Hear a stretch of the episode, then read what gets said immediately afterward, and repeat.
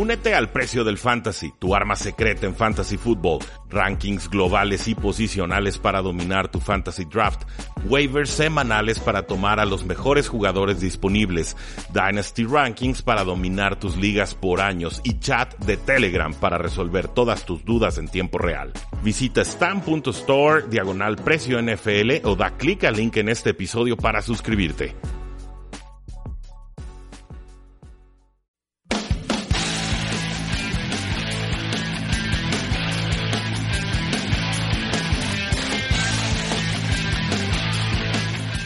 Saludos a todos y bienvenidos a un programa más de Tres y Fuera, donde la NFL no termina y nosotros tampoco. Mi nombre es Rudy Jacinto y al día de hoy, pues bueno, vamos a seguir haciendo anotaciones sobre lo que sucedió en las finales de conferencia, tanto de la AFC como la NFC. Ya tuvimos oportunidad de ver de nuevo los juegos, estudiarlos con más calma, juntar otra clase de opiniones y bueno, vamos a dar algunas reflexiones finales sobre las implicaciones y todo lo que sucedió en esos eh, partidos. Antes de eso, pues bueno, un agradecimiento al Tecnológico de Monterrey Campus Guadalajara por prestarnos sus instalaciones a través de la señal de Sinapsis Radio y por supuesto también a nuestro productor Mario Uscanga que semana a semana nos apoya en los eh, controles. También, bueno, no olviden seguirnos en todas nuestras formas de contacto, facebook.com diagonal 3 y fuera, Twitter como arroba paradoja NFL, nuestra página web tresifuera.com y por supuesto la invitación siempre abierta para que se suscriban a este podcast, que les llegue todos los días de la semana y así ya no tengan que estarse preocupando por descargarlo cuando ustedes gusten o manden. Nos pueden seguir en Spotify, en iTunes, en eBooks, en Tuning,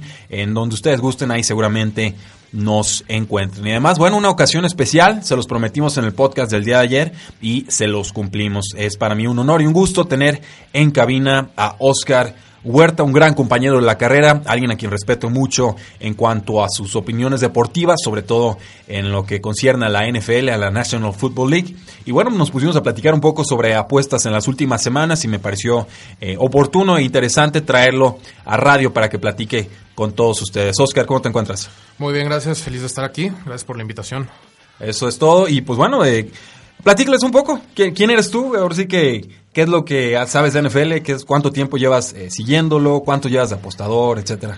Pues mira, yo llevo siguiendo la NFL desde que me acuerdo. Creo que el primer Super Bowl que me acuerdo fue precisamente el primero de Patriotas contra Rams. Ok. En el 2000, si no me equivoco. Me enamoré del juego instantáneamente. Y pues fui creciendo. Mi papá siempre le gustó la apuesta. Me enseñó a apostar desde joven. Y me fui desarrollando y creando mi propio estilo. Me encanta el americano, le voy a los Cardinals, desafortunadamente. Nuestro más sincero pésame. Gracias. Y pues ahí la llevamos, la verdad. Este, vengo aquí a platicarles un poco de mi estilo, de mis opiniones y para que ojalá triunfen junto a mí. Ah, bueno, vamos un poco con, con eso. ¿A qué te refieres por estilos? O sea, ¿Cuál es el, vamos, la visión que debe tener un apostador? Debe ser arriesgado, debe ser conservador, debe apostarle mucho a las semanas en las que se siente fuerte, alejarse en las que no tiene tanto pulso a cómo, cómo se va a desarrollar la jornada. Eh, ¿Qué tipos de apostadores hay? Mira, apostadores hay de todos. Como quien dice, este, hay gente que le encanta ganar mucho dinero con poco. Hay gente que le gusta irse a la segura. Hay gente que le gusta combinar cosas, deportes, tipos de apuestas y de todo. ¿A qué me refiero con mi estilo? Yo me he dado cuenta a lo largo de, lo que llevo apostando que prácticamente a un equipo no le importa si ganas tú tu apuesta o no. Definitivamente. Entonces, yo parto de ahí principalmente y casi siempre ignoro la línea. Hay veces que la línea es atractiva, hay veces que te gusta meterte con la línea para quizá ganar un poco más. Por línea es, bueno, los puntos que te da a favor o en contra de Las Vegas para tomar cierto Exactamente, conocido eh, como el spread también. Eh, así es, para nivelar un poco las apuestas, ¿no? Porque hay juegos muy disparejos. Si quieres, mira, para dar un ejemplo, esta semana pasada la línea estaba en Orleans menos 3, lo que significa que el partido empieza con Rams más 3 puntos. Así es. Igual con el partido de Kansas y Nueva Inglaterra, el visitante tenía 3 puntos a favor, por lo cual ambos están igual. Así que aquí un paréntesis, muchos expertos dicen que la casa vale 3 puntos. Entonces, diciendo eso, se puede decir que si hubieran jugado en un campo neutro, hubiera estado parejísimo y debieron de haber acabado empate, lo cual sucedió. Sí, bueno, pero también sabemos que hay de localías a localías, ¿no? No es lo mismo jugar de local, de local, aquí los que están viendo las cámaras, eh, pues en Los Ángeles, ¿no? Con los Chargers, con Sí. igual localía siempre están jugando de visitantes los pobres, versus jugarnos en el Superdomo o jugar eh, en el... Que lo vimos este fin de semana Sí, con en- Jared Goff. O en, o en Arrowhead o jugar en el estadio de los, de los Seattle Seahawks, ¿no? Entonces, en Mile High, donde la altura, pues bueno, tiene un impacto muy notorio en la condición física de los eh, rivales. Entonces, eh, los. ¿cuál, ¿cuál es tu estilo como tal? ¿Tú te metes directo con el money line? Directo O sea, money line. Ok, nada, nada de meternos con Hay con gente spreads. que le da miedo, le da, le consterna meterse y apostar más de lo que va a ganar. Pero la realidad es que si tú crees que va a ganar el partido, no te debe importar el momio, sinceramente. Obviamente hay momios exageradísimos que llegué a ver un momio, por ejemplo, menos 13, creo que fue Kansas cuando jugó contra Oakland. Ok, Que bueno. obviamente era un partido muy disparejo. ¿Qué, qué significa esto de menos 3? ¿Tienes que poner 13 unidades Menos para 13 ganar una? Menos 13 puntos, lo cual se transfiere a un money line de más o menos menos 800. Ok. Lo cual se transfiere exactamente como dijiste tú, 8 a 1. Ya. O más conocido, apostar 800 para ganar 100. La Eso. unidad base generalmente es 100. Sí, hay, bueno, hay formas de... es un desmadre esto de las apuestas. se pueden meter con fracciones, se pueden meter Con porcentajes, con decimales, pero finalmente lo que se trata es, si nos basamos, digamos, en unidades de 100, o, o por eso se habla de Exactamente, unidades, ¿no? exactamente. ¿Cuántas unidades le meto y cuántas unidades gano si me sale la, la apuesta? Entonces, bueno, la intención con el público apostador y los que no son apostadores todavía de traer a, a Oscar es, pues bueno, irnos familiarizando un poco con, con este eh, ámbito y, y espíritu de las apuestas. Claro que en el análisis de tres y fuera procuramos hablar de- del over, del under, de cuántos puntos totales esperan, de quién es el favorito, por cuántos puntos, cómo abrió la línea, cómo está cerrando, pero pues ciertamente nunca ha sido con este espíritu tan de lleno de, ok, y esto es lo que vamos a, a apostar, ¿no? Nos ayuda de repente nuestro compañero Jaime Pactamés con sus artículos semanales y, y ha tenido eh, muy buenas rachas últimamente, pero pues bueno, un gusto Oscar tenerte aquí. Gracias. Y entonces eh, vamos platicando de lleno sobre tus impresiones generales, si gustas primero con este partido sorpresa, diría yo, en el que ganan Los Ángeles Rams sobre los Santos de Nueva Orleans. Creo primero sorpresa porque ganan los visitantes, Rams contra Santos, ganan Patriotas contra los Kansas City Chiefs. ¿Cuáles fueron tus impresiones generales del partido y, y qué, dónde nos deja esto con las dos franquicias de cara al 2019? Si quieres todavía no metiéndonos de lleno al Super Bowl. Eh, mira, el partido de Rams fue un partido raro. Empezó algo que no nosotros no esperábamos. Esperábamos muchos puntos. El, de hecho, la línea del over-under te lo dicta, la cual estaba en 55 puntos. Creo que a la mitad se fueron en 26 puntos combinados. O 23. 13-10 creo. Y entonces empezó muy lento el partido. En gran factor creo que fue al público. El público se metió muchísimo como lo vimos contra Filadelfia después de que Nick Foles se fue arriba 14-0. Fue un factor, de hecho lo comentaste ayer, Jared Goff tuvo que ir con Everett, si no me equivoco, a cambiarle la jugada. Creo que desde ahí fue un error de McVay el plan de juego. Este, normalmente los Rams están acostumbrados a leer la cobertura y de ahí tomar una decisión. Y creo que en este caso era muy difícil por el ruido. Debieron de haber mandado paquetes, jugadas en serie, sin huddle. Y como que no entendieron eso hasta la segunda mitad. Este, el partido se volvió trabado, la verdad, porque de hecho ni, ni Drew Brees estaba operando como normalmente lo vemos. Creo que le hizo falta su ala cerrada y luego su otra ala cerrada. Sí. Eh, entonces, Bueno, el, el pase de touchdown, hablamos. Sí, eh, de- no me debutó. acuerdo. Sí, sí, era su debut y era su primera recepción del, del, del año y fue un touchdown. ¿no? Digo, le hizo falta entre comillas, y me refiero entre comillas, sí, anotó el touchdown, pero si vemos, creo que tuvo 12 yardas nada más. Sí, nada. O sea, cuando estamos acostumbrados a ver a Ben Watson atrapar, no digo que la gran cantidad que atrapa Michael Thomas, pero sí lo saca de un apuro en tercer down, o sí recolecta sus 60 yardas mínimo. Claro. Entonces, por esa parte, yo creo que el, el partido se trabó. Las, ambas ofensivas no operaban. Las dos defensivas las vi muy bien. Aaron Donald, como siempre, presionando al quarterback. Este, Su parando la corrida. Por fin. Por fin, este, explotaron mucho al principio el- a Camara en, por vía aérea, porque por tierra nada estaba pasando para ambos lados. Este, pero me gustó los, los acomodos que se hicieron al segundo tiempo. Creo que empezó a haber más flujo de las jugadas. Pero también quiero recalcar que el cocheo de ambos equipos no me gustó para nada. Fue, fue una, sorprendió, fue una exhibición pobre de cocheo, decisiones estratégicas eh, mal lanzadas, no quemaban el reloj como tenían que hacerlo. Eh, no, hablé el, el día de ayer sobre la jugada esta, en la, ya estando eh, los Santos de Nueva Orleans para adelantarse el marcador antes de que sucediera la fatiga, decisión de los referees de no marcar interferencia de pase. Hacen un pase cortito, sencillo, con. Michael Thomas. En un principio dije, bueno, ¿por qué pase? Y ya después volví a ver la jugada y, y entendí que era el, el pase más automático de la historia. En realidad es un Sí. pase espantoso que lanza Drew Brees, eh, un poquito más cerca en cualquier dirección a Michael Thomas y lo completa. De estos que te mueven las cadenas casi en automático, cinco yardas. Michael Michael Thomas tuvo que haber caído en la yarda 3 o 4 rival eh, y sin embargo Drew Brees eh, falla el pase y, se detiene el reloj y le das tiempo a, a, los Rams y ahí se te empieza a complicar la serie ofensiva. Y sobre todo que dejas a los Rams con un tiempo fuera, que si en realidad hubieras corrido a las tres veces como marca el librito, este, corres el riesgo de hacer el primer down o meter el touchdown y ganar el partido. O peor de los casos, te paran, queman los tiempos fuera, pateas el gol de campo, lo metes y les dejas 40 segundos, que en mi opinión Jared Goff no hubiera podido llegar a donde llegó con 40 segundos. Sí, no, no es Patrick Mahomes, no trae el brazo de Mahomes, no trae la improvisación. aunque no en trae el coach de Reed. Aunque también, pero en este partido Jared Goff lo vi muy bien cuando tuvo que improvisar. En, eh, se le critica mucho por ser un quarterback de sistema, ¿no? Digo, como si fuera un detrimento. También, Brady se supone que es Exacto, eso es de lo que voy. Todos los quarterbacks son de sistema. Y ahora los dos quarterbacks de sistema están en el Super Bowl. Eh, también, pero lo que me gustó de Jared Goff es que pudo improvisar, le llegaban las capturas, alcanzaba a escapar, pasaba en movimiento, encontraba a Everett de repente, encontraba a Higby de repente. O sea, este, este, fue un juego en el que en la segunda mitad Jared Goff se supo poner al equipo en los hombros. Y lo sacó adelante, no de la forma más estelar. No, no fue Aaron Rodgers, no. fue Peyton Manning. pero fue, fue, fue, Patrick Mahomes, pero fue Jared Goff en, en una versión eh, Hizo lo que tenía que mejorada. hacer y hasta un poquito más, diré yo. Creo que el pase de Brandon Cooks es ah, hermoso, hermoso, Este, ese pase cambió el, el cómo iba el juego, el ritmo.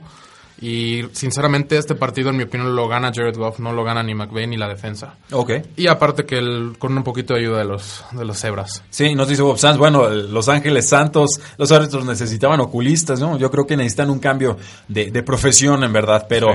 Bueno, eh, tu impresión sobre esa jugada, la, interferencia no marcada, eh, ¿qué porcentaje le das, digamos, a los referees versus las decisiones que toman Santos en ¿Cuál de las dos? La primera, la, primera, antes del tiempo extra. La primera ya hasta el jugador que comete la infracción declaró que no iba a llegar, quería prevenir el que, que, no quería que entrara el touchdown y que hizo lo que tenía que hacer. Okay. Este sí fue una interferencia garrafal muy obvia y creo que sí definió el partido. Ok.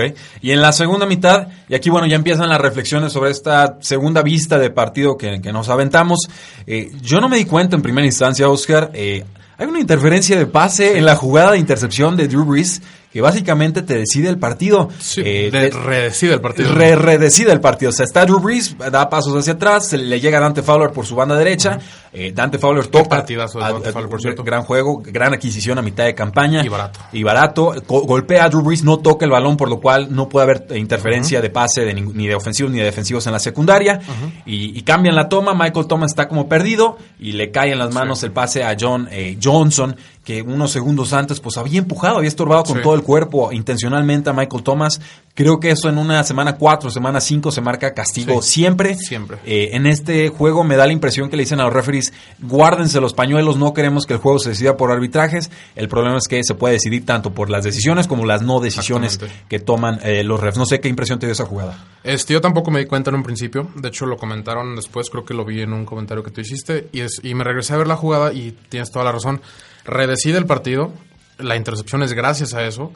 Y totalmente los referees, como dijiste tú, no deciden el partido por marcándolas, pero lo deciden por no marcándolas. Ok, sí, factor clave, decías Dante Fowler, pues bueno, termina con media captura, una tacleada para pérdida y un par de golpes a mariscales de campo. Una... Que son engañosos números, porque lo veías por todos lados. Sí, sí, o sea, la presión que generó fue mucho mayor a, lo que aparece en esta instancia. También, bueno, eh, lo de Hecker en, equipos especiales, en los últimos cinco años, el despejador Hecker ha hecho 14 intentos de pase. Ningún otro despejador o punter tiene más de cuatro y solamente un un, punter más ha tenido más de dos intentos de pase durante este periodo. Entonces, si, si hay un jugador al que le gusta engañar, es a Hacker. Tuvieron que haberle esperado a los Santos de Nueva Orleans. Creo que a partir de esa conversión de cuarta y cinco, eh, agarran desprevenido a los Santos. Curiosamente, yo viendo ese, esa, esa jugada, le este, volteé y dije una cucharada de su propia medicina a Sean Payton, porque le encanta. Sí, alguien la tuvo que haber esperado ahora precisamente Sean Payton. Eh, yo imagino a los Patriotas enfrentando esta situación, por ejemplo, y veía eh, perfectamente a dos jugadores sobre cada uno de los Gunners. O sea, cada uno de los que se pudieran convertir en receptores, los empujamos con dos jugadores, no cruzan la línea de golpeo, se van al piso y descartamos por completo la posibilidad de un engaño.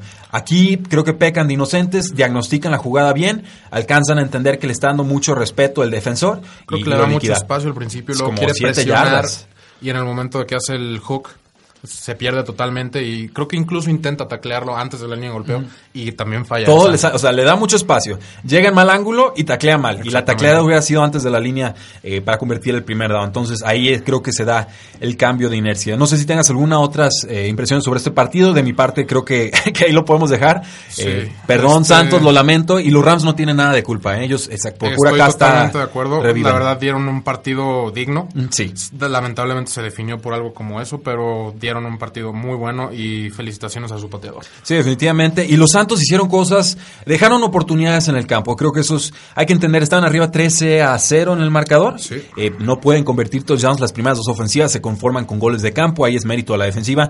Y, y van apelando y re- re- remontando. Ahora sí que como pueden Los Ángeles Rams. Me decías, bueno, ¿qué está pasando con Todd Gurley? Yo, yo creía que había una lesión ahí que no están revelando. ¿Tú crees algo distinto? Yo creo que la verdad el público le llegó.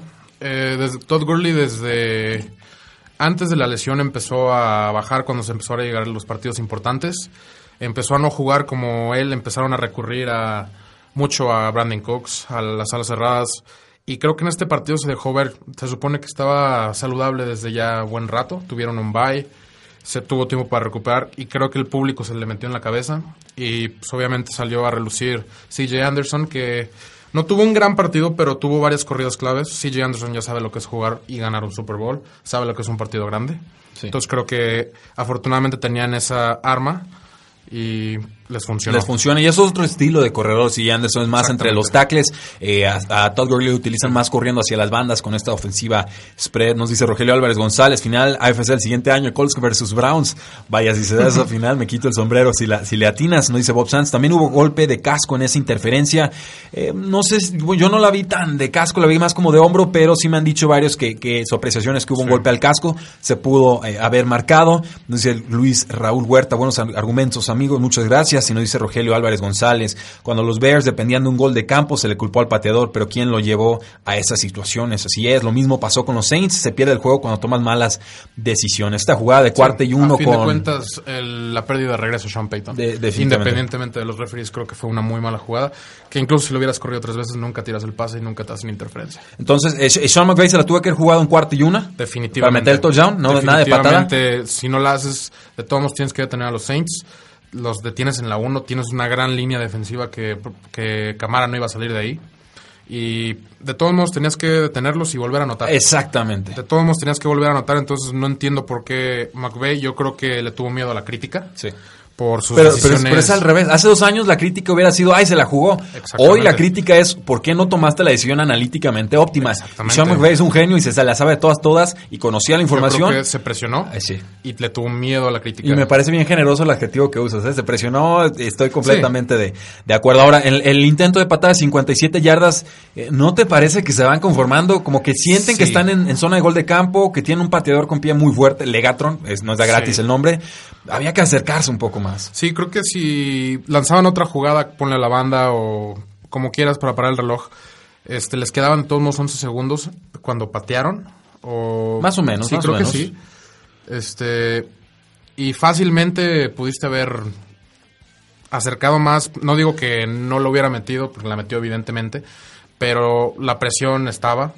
Jugártela para ganar un partido de final de conferencia de una patada de 57 50. yardas es impresionante. Y si la fallas, Y después de no jugártela en cuarta y uno, Ah, no- ahí te no encargo. entiendo. Sí, sí, los es que el- la- Sí, no tiene lógica. no, no, los- es que la valora, ay, tiene que haber un- una valoración de la recompensa y el riesgo, ¿no? Exactamente. El rendimiento y el riesgo. Entonces, hay mayor rendimiento, mayor riesgo y más o menos vas ajustando tu perfil de coach si quieres verlo de esa manera. Acá los riesgos están completamente desfasados y, y desorbitados versus las recompensas, pero pero le funcionan y muchos dirán y con eso basta. Yo siempre he sido de la idea de que el proceso es más importante que el resultado porque si, aciertas en el proceso, la mayor cantidad de las veces vas a tener el resultado. Y si por un mal proceso, una vez aciertas o te va bien en el resultado y, y- y entiendes mal que ese proceso no te funcionaba o que no era el correcto, la vas a terminar pagando más veces de las que te va a funcionar. Pero bueno, ese es nuestro cierre de análisis del partido de la final de conferencia en- de la NFC entre Los Ángeles Rams y los Santos de Nuevo Orleans. Vamos a una pausa y regresamos a Tres y Fuera.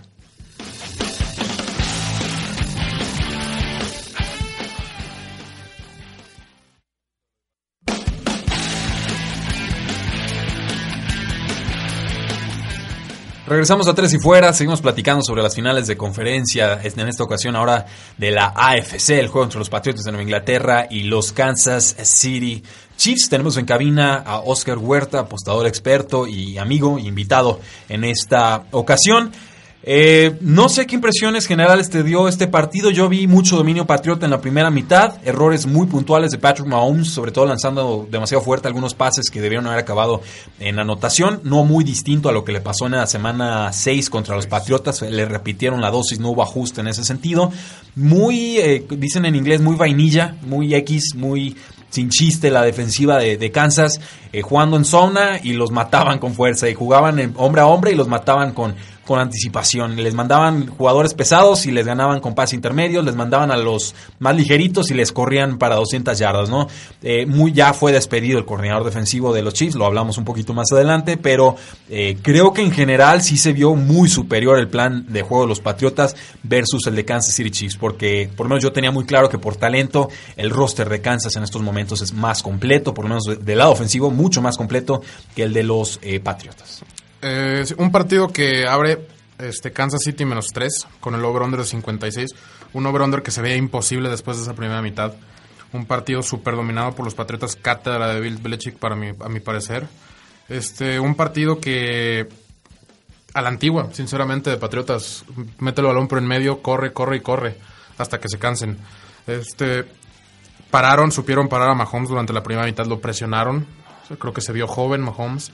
Este, me y por joven te refieres a novato, poco experimentado y sin, pero, toque en pero, Pero MVP. Ah, ok, muy bien, exacto. Este, presionaron, tenían creo que ocho hombres en la caja casi siempre. Presionaban con seis jugadores muy seguido. Lo esa misma presión es lo que ocasionó los pases largos que tú mencionabas. Creo que fue un pase a Damien Williams que ya se iba. Que, de hecho Travis Kelsey celebra y luego siempre no. Ups. Exactamente, ese, ese, era un touchdown dado. Este, me encantó el partido. El, desde un punto de vista de aficionado, el primer tiempo mucha gente no le gustó, pero a mi parecer fue clases de Bill Belichick. porque tienes la capacidad de apreciar todo lo que implica un plan de juego como ese. Exactamente, dices que Kansas City tenía un roster más con más, talento puede ser, este, pero no tienen a Bill Belichick en la banca. Josh McDaniels este, generó un plan de juego idóneo para una defensa que le falta mucho. Creo yo que no le faltan jugadores. Creo que la decisión de correr al coordinador defensivo fue correcta porque tienen jugadores como Barry, como D. Ford, como Houston, que, que son playmakers. Chris Jones. Exactamente. Este, Pero faltan algunas posiciones en el roster. claves. Este, afortunadamente, este free agency hay muchos jugadores defensivos, entre ellos Earl Thomas, que va a estar interesante ver en dónde pues acaba. En, Dallas. Dicen, él, hasta él dice. O en San Francisco también. Él San Francisco ya esa división ya da miedo. Con Richard Sherman. Con Antonio Brown. Oh, Dios mío. Olvídense. Bueno, oh, ese es tema para otro día. pero claro.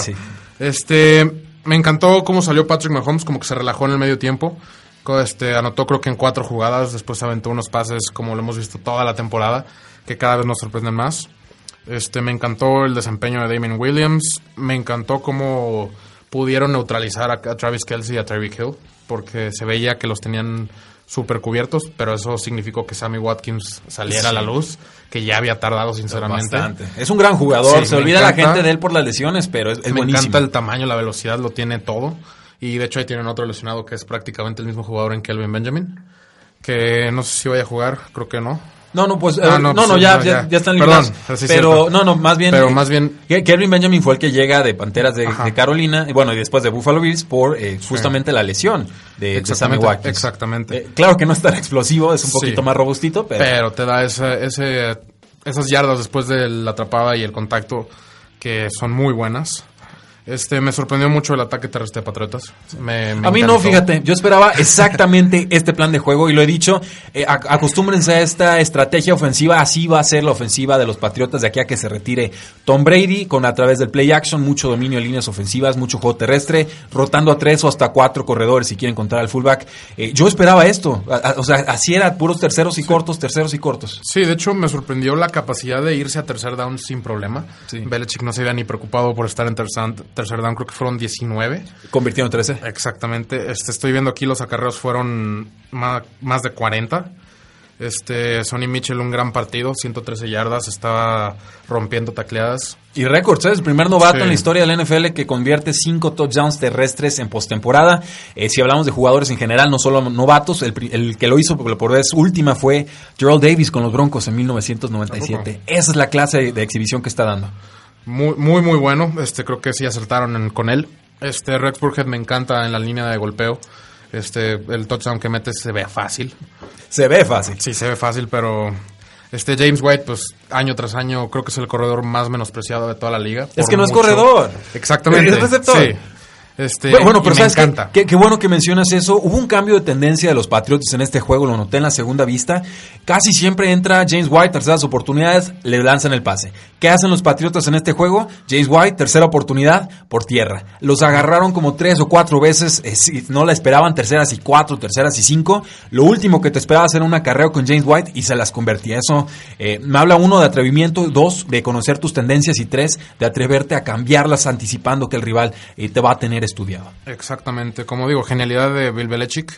Este Brady, como siempre tuvo dos intercepciones ahí, creo que una fue dada la jugada, la que fue en la era en la primera yarda, en la yarda 1. Sí, eh, feo pase. Feo pase, entre comillas, porque no tiene chance de voltear a ver si un linebacker se hizo para atrás o no. Lanzas el pase inconscientemente, le adivinó la jugada. Creo que fue una jugada muy muy Mala. mala. Para mí, pues, es que no, solo había un O sea, receptor. exactamente, fue Gronk, creo que traía tres jugadores Es encima. literal. Y corre la bola.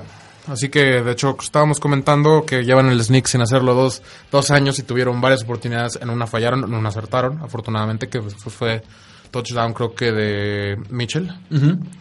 Y muy bien en general, Edelman, este, que parecía que había cometido error Madres. que pero que siempre no y luego se reivindicó de una manera impresionante siempre en momentos importantes. Gronk un renacimiento que todos estábamos esperando y todos sus dueños de fantasy toda la temporada dijeron por qué hasta ahorita No, no, claro. este Eh, La, la jugada de cuarta y uno de los Patriotas que no convierten en campo rival, eh, para mí parecía el cambio de inercia definitivo, la decisión correcta, pero ya no hacen estos coreback sneaks, ya no quieren meter a Tom Brady a, los, a las pilas de hombres. Era un clavadito sencillo, llevan dos años sin hacerlo, se asustaron con esa en el Super Bowl contra Águilas, no la convierten. Aquí otra vez una oportunidad, no la vuelven a intentar. Otro cuarta oportunidad que sí convierten, no hay un coreback sneak. Para mí, pues esa jugada ya la borraron del libreto, no sé si para que no se lastime Brady por su edad o, o qué sé yo, pero Brady es el que mejor ha desarrollado estas jugadas, mayor porcentaje de conversión en la historia de la NFL y, y simplemente ya no la usan. Que deberían todavía creo que en la que no hacen era cuarta y pulgadas. Era nada lo que tenía que avanzar. Creo que con la pura línea ofensiva lo conseguía sin problema. O sin un brinco por arriba no sé pero creo que sí deberían de considerar implementarla. No es tan riesgoso como a No. veces cuando se escapa y quiere quiere sacar el, el primer down pero Pues bueno, este, esa- bueno según la ocasión. Así que Bill Belichick sabrá lo que hace por eso nosotros estamos aquí. Pero de los mejores partidos que he visto en playoffs de los últimos años, me encantó. Patrick Mahomes sale la segunda mitad dando cátedra, este, enseñando por qué es el candidato número uno al MVP. Da tres, cuatro pases imposibles, como sabemos, como lo hemos visto. Este. Y salieron. Lo que me gustó es que no dependió totalmente de Kelsey y de Tyreek Hill, que sí tuvo otras opciones y sí las utilizó. Eso, pues bueno, me le sorprende, por ejemplo, Kansas City gana el volado y decide darle la primera posición a los Patriotas. Error, error, error. Si los Sí, Patriotas ganaban el volado, ellos iban a pedir la pelota igual que lo hicieron contra Los Ángeles Chargers. Ya no les importa recibir el balón al medio tiempo, ellos lo que quieren es imponer su ritmo ofensivo y sabían que con Patrick Mahomes pues era mejor meter la presión de- desde un inicio que al revés. Eso me parece un error táctico de, de Andy Reid. Hubo un tiempo fuera de Kansas City que permite a los Pats eh, reconsiderar sus opciones y luego terminan haciendo un pase y anotan una, un touchdown antes del medio tiempo. Creo que ahí le falla por completo el manejo de reloj a Andy Reid, no es una novedad. Patriotas domina el tiempo de posición, casi 44 minutos versus 20 minutos 53 segundos de los Kansas City Chiefs.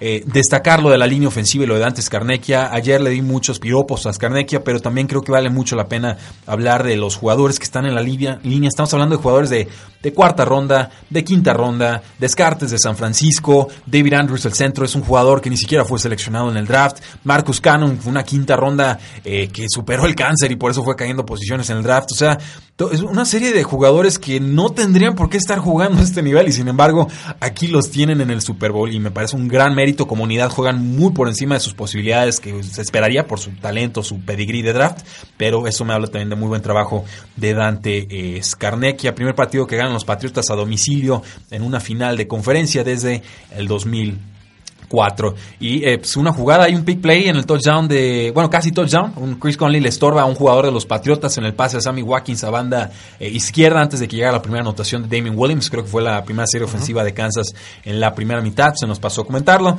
Una de tantas que los referees, pues bueno, tuvieron que, decidir en este partido. Pero en general, eh, comparto las impresiones. Un juego muy emocionante, sobre todo para los que no son, no eran aficionados a ninguno de los dos equipos. Si no hubieras estado estresado, ah, sí, definitivamente para mí el MVP del partido fue el volado, porque el que ganara ese volado se iba a llevar el partido. Vamos a, una, vamos a una segunda pausa comercial y regresamos a Tres y Fuera.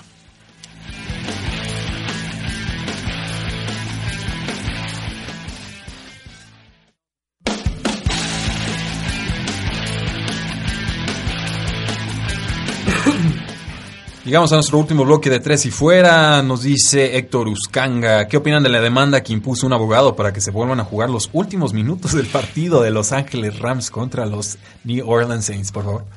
Este, no, de hecho vi hasta, creo que Michael Thomas fue que le marcó a Roger Goodell. Y le decía, contesta el Le dijo, contesta, le marcó el artículo, el párrafo y todo, que en dado caso que fuera injusto se puede repetir. No, el reglamento lo dice. El ¿eh? reglamento lo dice. Obviamente, yo creo que esa regla está ahí, que nadie se acordaba de eso. Este, creo que no va a pasar jamás. No hay precedente. No, exactamente. Y digo, creo que todo Nuevo Orleans está de acuerdo con ese abogado. Pero no, no va a pasar. Y, debería de pasar, pero no va a pasar porque simplemente abres la caja de Pandora. Sí. Es una realidad. demasiado grande la caja. Y, ya, ya quedó, digo, ya está en entredicho el trabajo de los referees de por sí. Ahora, si le metes cada que vaya a fallar un referee, vamos a rearbitrarlo de esa manera o vamos a jugar los últimos cinco minutos de un partido una semana después. O sea, no, no es tan fácil de, reponerlo, pero pues ciertamente la demanda ahí está y le toca a la NFL eh, responder. No han dicho nada, ¿eh? habían dicho en un principio con Pro Football Talk que iban a dar una disculpa pública Horas después dicen, no nos podemos, bueno, se filtró que no se podían poner de acuerdo con el lenguaje específico de la disculpa y decidieron que mejor no. Hmm. Triste. Y sale, el, eh, ¿quién es el, encargado de... Ah, se me fue el nombre. El, encargado de referees que está ahorita en, la NFL, lo entrevistan al despuesito del partido y dice, no, no he visto la jugada. ¿Así? ¿En serio? Sí, salió y dijo, no, no, no, puedo opinar. Al Riveron creo que se llama. sale a, opinar y dice, ¿qué opinas de la jugada que no marcaron? Dice, no, no la he visto, pero bueno, es una, una jugada de criterio de los referees. Y me pongo a pensar yo y digo, si no has visto la jugada, no salgas. no me importa lo que tengas que decir si no has visto la jugada.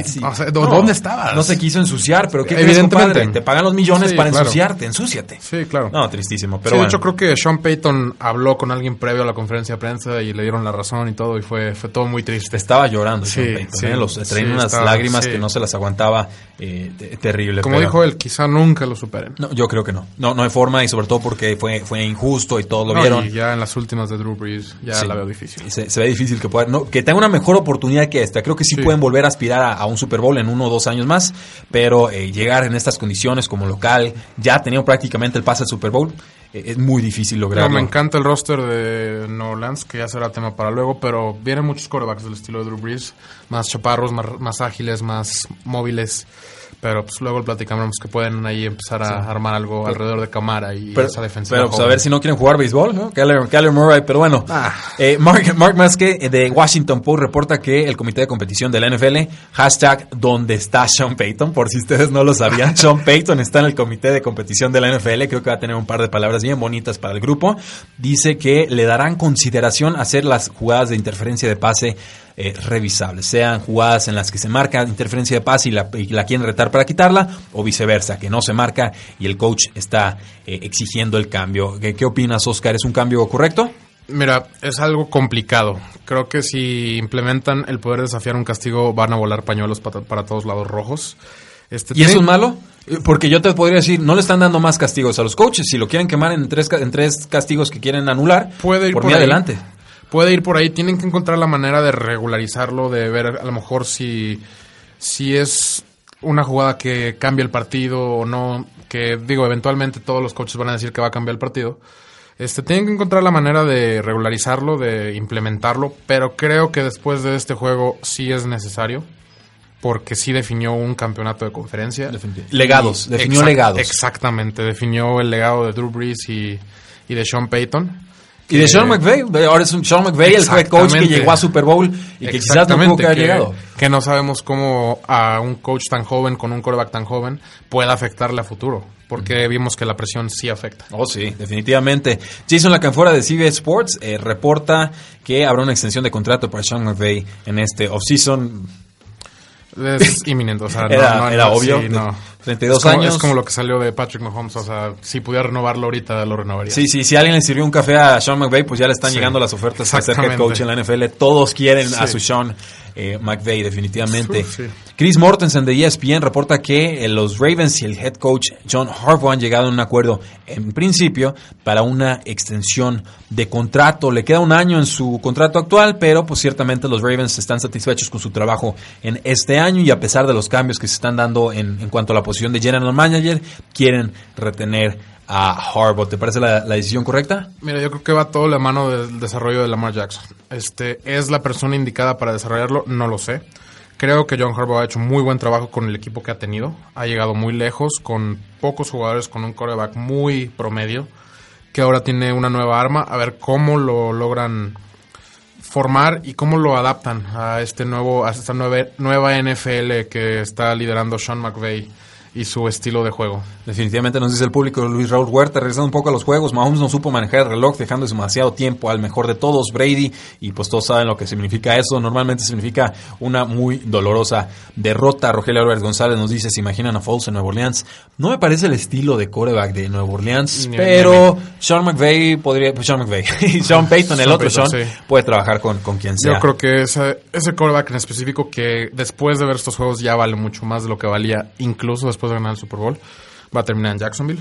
Creo que ahí John DeFilippo ya han este, trabajado lo, juntos. Lo quiere, este, sabe lo que sabe su sistema, traba- han trabajado bien juntos aparte y le caería muy bien porque Jacksonville para mi gusto tiene buen equipo, pero le falta esa, esa pieza. Ok.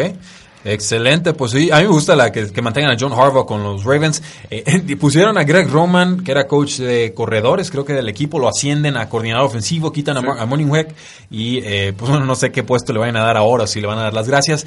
Greg Roman es el coach más eh, conservador o más territorial o terrestre que se puedan imaginar, en verdad, como el 70% de sus jugadas son por tierra, a él no le importan los receptores y con esto les quiero decir para los que juegan fantasy fútbol, si se confirma que va a estar Greg Roman, Sí. olvídense de los receptores de los Ravens para efectos Sí, de fantasy fútbol, con todo y que me encanta eh, John Brown. Digo, pero estaría interesante ver cómo el, el read option, a ver cómo lo manejan con No, Lamar Jackson, claro. porque es otro corredor. No, y, y- y ha trabajado Greg Roman y por eso lo ponen ahí con Colin Kaepernick y han trabajado con Terrell Taylor y creo que ha trabajado con uno más, no sé si Russell Wilson, no, con- se me está escapando un core- Sí, no. un coach, eh, un, un coreback correlón más, pero en fin, el caso es que ha trabajado con muchos corebacks móviles y por eso lo ponen en la posición. Decíamos, bueno, corrieron los Kansas City Chiefs al coordinador defensivo Bob Sutton. Bob Sutton ha trabajado con Andy Reid desde que llegó Reid a los Kansas City Chiefs hace seis años, pero su defensa cada vez daba más risa y pues ciertamente quedaba muy fuerte el contraste entre Sí. el potencial ofensivo y lo que te ofrecía la defensiva. Esta, este despido llega después de que Andy Reid y compañía platicaron con muchos jugadores y coaches y la conclusión que, a la que llegaron, según este reporte, es que Sutton no hacía ajustes en los partidos, siquiera eso era una fuente de frustración constante con los eh, jugadores. Creo yo que esa decisión está tomada desde el partido de Rams. Ok. ¿Cómo puedes meter 50 puntos y perder el partido? No, sí, definitivamente, pero cómo lo puedes despedir también a mitad de temporada es muy complicado. Exactamente. Es muy complicado. Entonces yo creo que estaban esperando a ver a dónde llegaban y creo que de todos modos si llegaban más lejos de lo que llegaron hubieran tomado una decisión respecto a la defensiva. Eh, bueno, y ojo, es una temporada súper exitosa para Kansas City Chiefs. Yo los tenía ganando Claro. más de ocho juegos. No porque no creía en Patrick Mahomes, no, hay, no había un creyente más grande en Patrick Mahomes que yo y lo pueden buscar en pretemporada. Pero la defensa no daba una y dije, bueno, quarterback nova- bueno, novato en la titularidad, pues van a lanzar más intercepciones que Alex Smith del año pasado. A fuerzas tiene que, pues no. Pero pues MVP. Eh, Pero MVP, así es, 50 touchdowns, 5 mil yardas y qué calladón de boca nos puso a todos. Sí. Y qué gusto. En su primera temporada. En su primera temporada. A ver, a ver cómo se ajusta en su año 2 ya con un poco más Eso de va a cinta estar de juego. interesante. Bueno, vamos con los vaqueros de Dallas. Eh, aleluya, despidieron al coordinador ofensivo Scott Linehan. Ah, como he criticado a este caníjulo, es la piñata favorita desde que perdimos a Hugh Jackson. Acaba su mandato de cinco años con los vaqueros de Dallas. Se esperaba que los vaqueros retuvieran a Linehan, pero pues obviamente hubo un cambio de, de impresiones o de corazón. Eh, un pésimo plan de juego contra los Seattle Seahawks. Sí, definitivamente. Eh, corriendo, pero estampándose contra el muro y no hacía ninguna clase de ajuste. Le dio dos corridas a Dak Prescott, lo he dicho muchas veces. Le dio dos recepciones a Ezekiel Elliott. O sea, cero creativo, ya, ya se habían Sí, tardado. sobre todo con las armas con las que cuenta. Digo, no tiene un- una super ofensiva, pero tiene a Mari Cooper, tiene a Ezekiel Elliott. Puedes hacer grandes cosas con esas dos personas. Sobre todo Dak Prescott, que no es un coreback elite, pero me ha sorprendido en los playoffs. Sabe jugar partidos y sí da resultados. Y sobre todo pasando en, mo- en movimiento, creo que lo usaron muy poco en ese sentido. Eh, pues bueno, dice Jason Garrett que fue una decisión mutua, yo creo que no lo fue. Lo dudo mucho. Creo que son buenos amigos y le quiso ahí salvar un poquito la imagen. Lo que me preocupa un poco es, primero, Chris Mortensen de ESPN reporta que Jason Garrett va a estar más involucrado en las tomas de decisiones ofensivas. No sé si está mejor. Eh, no habían quitado a Jason Garrett del mandado de jugadas como por ahí del 2013 y habían puesto a Scott. Linehan. Entonces, ¿cuál es la lógica de volverlo a poner? Quizá lo suyo es Dak Prescott y no Tony Romo. Oh, Dios mío. Quizá. No, no sé qué pasó ahí, pero... eh, Pero y- sí, totalmente de acuerdo. No sé, también no sé qué están haciendo con sus contrataciones de... ¿De coaches? coaches. Están, creo que, recurriendo a amigos. Sí, es, es que es, un- Totalmente. es el clan de Jerry Jones y sus cuates y aquí Kellen nosotros... Moore y Kidna, Bueno, no sé qué hacen ahí. Vamos con eso. El, el- digo, el coach, el coach de corebacks, Kellen Moore, va a ser el candidato, el jefe, bueno, el principal para reemplazar a Scott Linehan como coordinador ofensivo. Que aún así no va a mandar jugadas. Es- o sea, entonces, bueno, no Es sé, lo mismo. no sé en qué va a apoyar. Eh, y luego Adam Schefter de ESPN también reporta que John Kitna va a ser contratado como coach de coreback sustituyendo entonces a Kellen Moore. O sea, los cuates cubriendo a los cuates, reemplazando a los cuates porque cuates. Sí, estoy totalmente de acuerdo. Pero pues bueno, ya, habrá que darles oportunidad de, de trabajar. Hay que usar formas más creativas a los jugadores talentosos que tienen los vaqueros de Dallas. Recuerden, se espera que eh, los Bengals contraten al coach eh, de corebacks de los Rams, Zach Taylor. Y eh, la noticia que trasciende en estos momentos es que el coach de corebacks de los Raiders, Brian Callahan, sería su coordinador ofensivo. Es el hijo de Bill Callahan y ha estado pues entrenando corebacks de la NFL desde 2015. Estuvo con Denver y estuvo dos años más con Detroit. Se unió con John Gruden el año pasado y pues es una decisión pues muy conservadora. No sabemos cuáles sean sus credenciales para aspirar a coordinador ofensivo del NFL, pero Eso decíamos de McVay, que Eh, estuvo pues, en Washington y... pero Sean McVay hizo bastante más. Claro. Y está un poquito más contrastado. Igual hay que darle una oportunidad, pero eh, a mí sí me agarra un poco desprevenido esta, esta contratación. Los Lions, pues conservadores, se van con Daryl Bevel como nuevo coordinador ofensivo. Sí, el mismo que lanzó pase cuando tenía que correr con Marshawn Lynch, nunca se nos va a olvidar. Pero, eh, pues bueno, estuvo con Seattle del 2011 al 2017. Ayudó a los Seahawks a llegar a cinco eh, playoffs, a cinco temporadas, cinco de las siete temporadas en las que estuvo. Muy orientado hacia el juego terrestre en sus 12 años como eh, play caller en la NFL. Lo cual no sé cómo mezcle con Stafford y compañía. Está porque raro. Sobre todo el juego terrestre de Detroit ha estado muy, muy deficiente. Creo que este año por fin encontraron su corredor titular. Gran Pero jugador. Vamos a ver cómo funciona con Bevel. Para eh, efectos de fantasy football, creo que sube el valor de Kerryon. Johnson. Creo que le baja Matthew Stafford si es que se puede bajar un poco más. Sí. Y lo de el receptor, ah, se me está escapando el nombre, por favor. Marvin Jones. Eh, no, Mar- bueno, Marvin Jones ahí sigue en el equipo. Golladay. Creo que baja su perfil. El, el otro receptor, Golladay. Go- Go- Kenny Golladay, también creo que le va a bajar un poco su eh, potencial fantasy. Es muy bueno. Eh, los Broncos corrieron al coordinador ofensivo Bill Musgrave.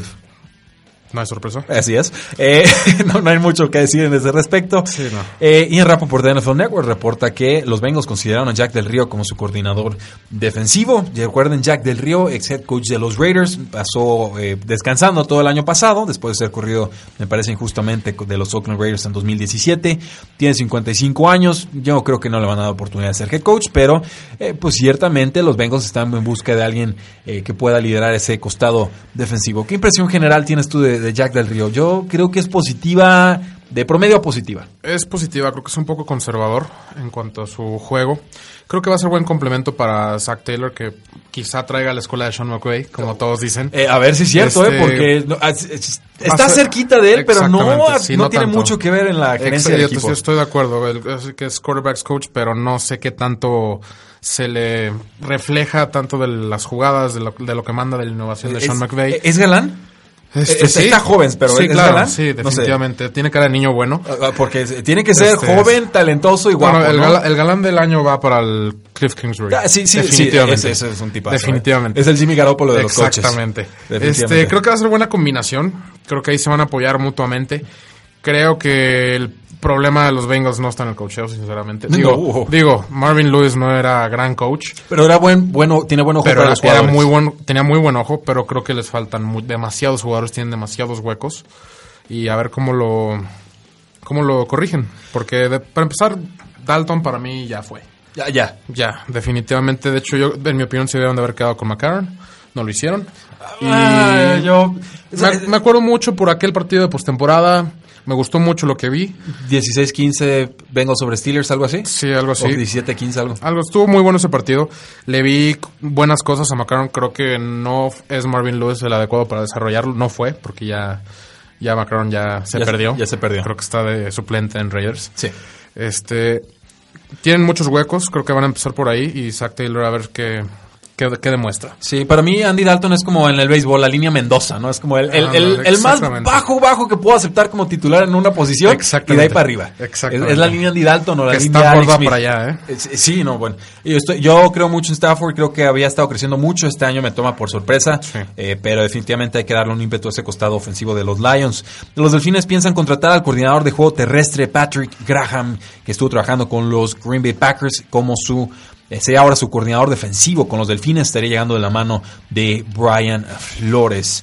Eh, con Buck McMahon de AC Central, la noticia de los Arizona Cardinals, pues piensan contratar al ex coordinador ofensivo de los Packers, Tom Clements, como eh, pues su asistente ofensivo primario. Está llenando una, una vacante que se abrió pues a partir de la llegada de Cliff Kingsbury y que pues no aceptó el puesto, ¿te acuerdas? Steve Sarkisian que estaba con los Arizona, perdón, con Sí, los con- Atlanta Falcons, sí. decide regresar a colegial, a, a- a la- Alabama. Alabama, la tutela de Nick Saban, queda la vacante y entonces están pensando en un coordinador ofensivo más veterano que le pueda dar ese complemento de experiencia. Sí, se ha mencionado Kingsbury. mucho encontrar a alguien que complemente mucho el juego de Kingsbury. Es muy explosivo, es muy colegial. Entonces quieren encontrar un balance. Creo que mucha gente cree que cometen un error en no contratar coordinador ofensivo. A fin de cuentas, las jugadas las va a mandar Cliff Kingsbury. Sí. Entonces no le veo mucho caso. Y sí, el, el problema con eso de tener a tu coordinador ofensivo mandando las jugadas es que empiezan a jugar bien y el siguiente año lo pierdes. Exactamente. O sea, si el head coach es el que manda las jugadas, no te lo van a quitar. Estoy totalmente de acuerdo, creo que es algo bueno, creo que ya se ha visto más, más seguido. Este lo vimos en Bruce, con Bruce Arians, que creo que en Arizona ni siquiera tuvo coordinador ofensivo. Esta vez en Tampa sí contrató. El que Y lo, lo va a dejar mandar jugadas porque él creo que va a ser el relevo, ¿eh? Sí, supuestamente este Leftwich, creo que se Sí, apellida. Byron Leftwich. Este estuvo en Arizona, tuvo pasó un mal rato, creo que no es culpa de él, creo que fue más que nada Steve Wilkes. Este, Y el pobre roster, había Sí, faltado claro, talento. el- el- la línea ofensiva terminaron creo que cuatro novatos, dos undrafted, uno de cuarta ronda y uno de sexta. Sí, muy lastimado. Pésimo. Este, creo que le va a complementar bien. Va a estar interesante este desarrollo de Josh Rosen. A ver qué hacen con el primer pick. Este, hay rumores de que crean a Kyler Murray. Eh, te iba a preguntar, ¿qué probabilidad hay de que llegue Kyler Murray como quarterback titular de los Cardinals? Ponle, ponle un número. ¿20%? 20, 15%. La verdad es que surgió el rumor a raíz de una entrevista que hizo en octubre cuando no tenía el primer pick y ahora que lo tiene. ¿Pero qué- obviamente pero ¿qué, qué dijo en la entrevista? que si él tuviera el primer pick se lo gastaría en Kyler Murray. Y que ahora tiene el primer pick. Ahora tiene el primer pick, curiosamente. Yo creo que lo dijo en ese entonces porque le encanta el jugador. No lo dudo. Más bien yo lo creo, creo que se refiere es que si alguien tiene la oportunidad de agarrarlo, agárralo. Este, me gusta mucho el coreback. Lo, así que lo empecé a revisar después de que surgió estos rumores. Este, es muy Russell Wilson. Muchos dicen que es mejor que Baker Mayfield. Este, Viene el mismo sistema. Sí, viene el mismo sistema exactamente. Kingsbury maneja un sistema muy parecido. Creo yo que se pega con Josh Rosen, intenta desarrollar y creo que le puede caer muy bien a este. Excelente. Los Broncos contrataron al coach de corebacks de los 49ers, Rick Scangarello, eh, como coordinador ofensivo. Le- primero habían prohibido las entrevistas, se lo trataron de retener, finalmente no lo lograron. Scangarello, de 46 años, es un discípulo de Kyle Shanahan, ha trabajado con él en Atlanta y en San Francisco, después, eh, pues en varios, después de estar en varias posiciones de menor calibre en las filas colegiales. Es relativamente desconocido, pero pues ciertamente cualquiera que haya tenido relación con Sean McVay o con Kyle Shanahan son los dos árboles más fuertes en estos momentos, más, por supuesto, el de Lo cual me Andy extraña de Shanahan, la verdad. que lo dejara ir. No, que le estén echando tantas flores. Es el sistema del padre. Es el sistema, sí, pero en realidad dime qué ha hecho. No, pues bueno, dime qué roster ha tenido. El problema todo quedó en duda cuando se lesionó Grappolo. Exactamente. Se Este, suspende la, se suspende la evaluación. Se suspende la crítica, así que veremos el siguiente año. Sí. Creo que los 49ers tienen un roster muy, muy competitivo porque regresa Jared McKinnon, regresa Grappolo, creo que por ahí está casi seguro Antonio Brown, que va a Oh. estar interesante. Este, y esa división se puso en chino. ¿Qué van a pagar una segunda ronda por Antonio Brown? Pues yo la doy sin problemas. Pues está, está caro el contrato, ¿eh? No es cualquier cosita, Sí, pero pero... cap hay. Acá y así es. Los Titanes promovieron al coach de alas cerradas, Arthur Smith, como coordinador ofensivo. ¿Quién es Arthur Smith? Pues simplemente el que desarrolló a Delaney Walker y está desarrollando a John Smith. Y eh, pues ahora sí, lleva mucho tiempo trabajando con el equipo. Es su octava temporada con los Titanes en el equipo de cocheo. Eh, tercera temporada al- a cargo de las alas cerradas. Y eh, ha sobrevivido a muchos cambios de entrenadores, lo cual habla muy bien de él porque pues, obviamente le están respetando su talento y su jerarquía. Ha trabajado con cuatro head, co- head coaches perdón, distintos. Esto incluye a Mike Munchak, incluye a Ken Hunt, incluye a Mike Mularkey, que nombrecitos, incluye Sí, también a Matt. eh, bueno, va a reemplazar ahora a Matt LaFleur para trabajar con Mike Bravo, que es el head coach. Fíjate, me llama la atención tanto, tanta demanda por los coaches de Titans después de las últimas temporadas. Digo, la Flor no, no tengo nada en contra de él. Creo que es buen coach. Creo que no tuvo las armas. Pero fíjate, me gustan los nombres que veo. Munchak, Winston Hunt, que llegó al Super Bowl. Este, pues así que les faltan jugadores. Creo que Delaney Walker regresa una vez más. Este, va a estar interesante a ver si Mariota por fin puede despegar. Sí, sí, Corey Davis y John Smith y Corey Davis me Derek, encantó Derek lo que Henry, Dion. Lewis. La defensiva Henry es por buena. fin- Por fin, la línea ofensiva creo que está Conklin, está, hay Sí, varios. se lastimaron. Sí, pero muy buenos. Me acuerdo que el año pasado fue de las mejores. Si te das Este, cuenta de quién no hablamos en esta discusión, ¿verdad? de- ¿Es Marcus Mariota el futuro de la franquicia? Para ¿Año nada. 5? ¿No lo es? No. ¿Tú no crees en Marcus Mariota? Yo no creo en Marcos Mariota. Este, creo que desde un principio es engañoso la temporada que tuvo hasta con Oregon. Creo que se dieron muchas cosas y no creo. Ya ha tenido oportunidades para demostrar que lo es. Pero siempre se lastima. Siempre se lastima, pero también muchas veces se ha quedado corto. Pues Creo porque que- le trae el nervio pinchado el pobre. Puede ser que sí, pero han sido muchas las oportunidades, creo que son ya dos o tres partidos de playoff, que solo uno lo gana por un rebote, que Sí, lanzan, se la regresan y anota. Un gran, un gran pas- autopase de touchdown. Exactamente. Y bueno, por último, yo todavía creo en, en Marcus Mariota, le vamos a dar un año más, pero ciertamente se empieza a complicar mucho el defenderlo porque pues, tenemos que apelar a argumentos cada vez un poco más esotéricos. Eh, Tony Romo, que es comentarista de CBS, confirmó que ha recibido varias ofertas de contrato de la NFL y no es una sorpresa, ya a que... ese debieron de haber contratado a los Cowboys. Pues, ¿Tú crees, A que va. ¿Tú crees que va a regresar Tony Romo a los vaqueros de edad después de la puñalada que le puso Jerry Jones, no permitiéndole ir a otro equipo, soltando la mitad del off-season y ya después tuvo que retirarse? Quizá No. Jones se, se disculpe y le, No. y le dé el puesto de Garrett. Jerry Jones en toda su grandiosa humildad. Ojalá, porque les caería muy bien. Les caería Eh, fantástico. Está demostrando que la mente sí la tiene, lo que le faltaba era el físico. Pero bueno, eh, sí, definitivamente Tony Romo lo que nos está diciendo es que pues, está disfrutando mucho su carrera en la- en la- Sí. como comentarista. A mí me fascina el trabajo de A Tony mí Romo. también. Va a estar en el Super Bowl. Sí, de hecho, hasta Muy Bryce merecido. Harper le preguntó que dónde iba a jugar, No, de sí, tanto pues, que adivina. Por supuesto, increíble. Pero bueno, esas, damas y caballeros, son las noticias que les tenemos preparadas el día de hoy. Muchas gracias, mi nombre es Rui Jacinto. Tuvimos en cabina el día de hoy a Oscar Huerta, Huerta perdón, nuestro amigo apostador, Oscar. Muchas gracias. Y bueno, no olviden seguirnos en todas nuestras formas de contacto. La NFL no termina y nosotros tampoco. Tres y fuera.